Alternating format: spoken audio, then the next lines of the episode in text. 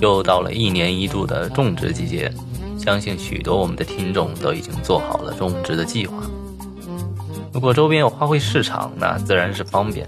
不过，相信大多数的市场都因为疫情的原因没能开业。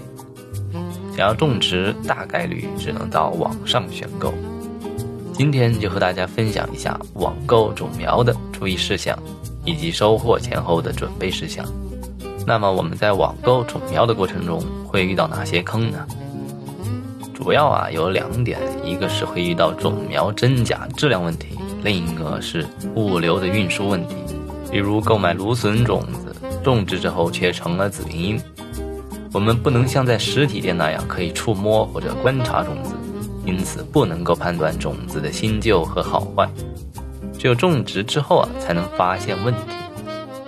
另外，在运输过程中，由于温度较低，苗木在运输的过程中会冻坏；又或者苗木自身啊已经感染了霉菌，则可能会导致苗木的腐烂。最常见的是快递员暴力分拣货物，容易引起苗木的根部、叶芽这些敏感部位损伤。为了避免以上情况的发生，我们在收货开箱后，要着急一点确认收货。第一时间留存开箱后的图片或者视频，这样有了证据，才能让商家赔偿对我们带来的损失。另外，挑选好评多的、信誉高的店铺，大概率会买到质量有保证的种苗。话说，追加评价是个好东西，可以常翻翻。另外，有些菜友可能会托朋友或者自己在国外的网站上买种苗，之后再运回国内。需要注意，植物的种子是中国法定的禁止进境物。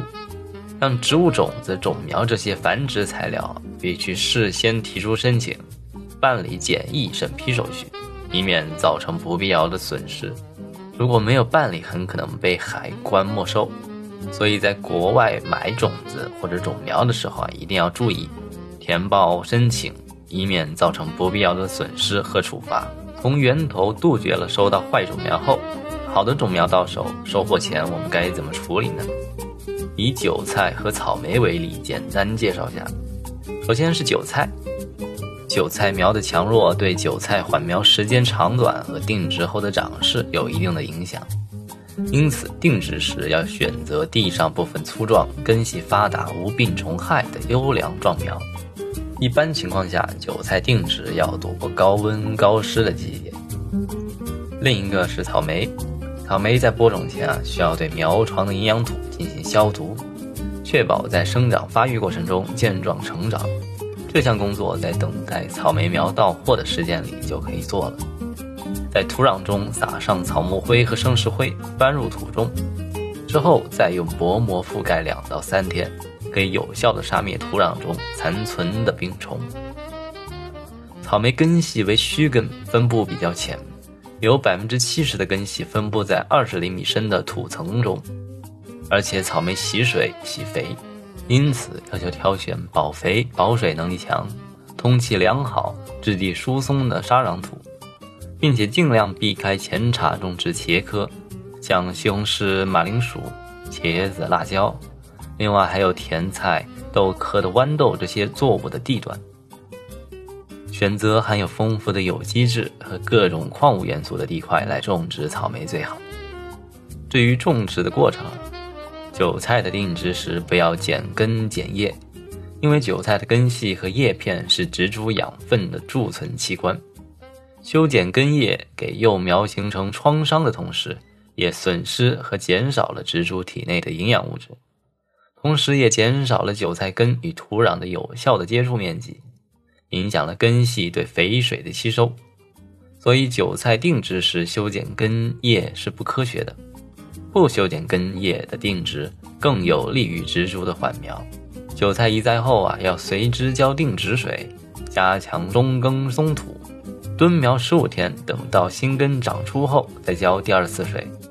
以后根据天气和土壤的伤情，十到十五天浇一次水，每次啊。随水追施一些氮肥和磷肥，对韭菜的生长更好。草莓正式栽植时要深不埋心，浅不露根。栽植质量的好坏对草莓的生长以及以后的管理有很大的影响。种植时应该注意定向移栽，把苗的公侧背向沟道一侧，使花序着生在同一方向。选择在傍晚或者阴雨天栽植。草莓栽植的深度应该使心茎的顶部和新芽的基部与土平齐，不可以太深，否则苗心被土埋住。很容易烂心死苗，不容易发出新根。新茎被晒，容易引起秧苗干枯死亡。需要随水追施氮肥和磷肥来定根。那么这就是上周的微信群中的分享内容，希望大家都能够呃买到自己心仪的种苗，在之后的种植过程中都能够有一个好的收获。那么这就是《菜如有奇》第六十六期节目，我们下期再见，拜拜。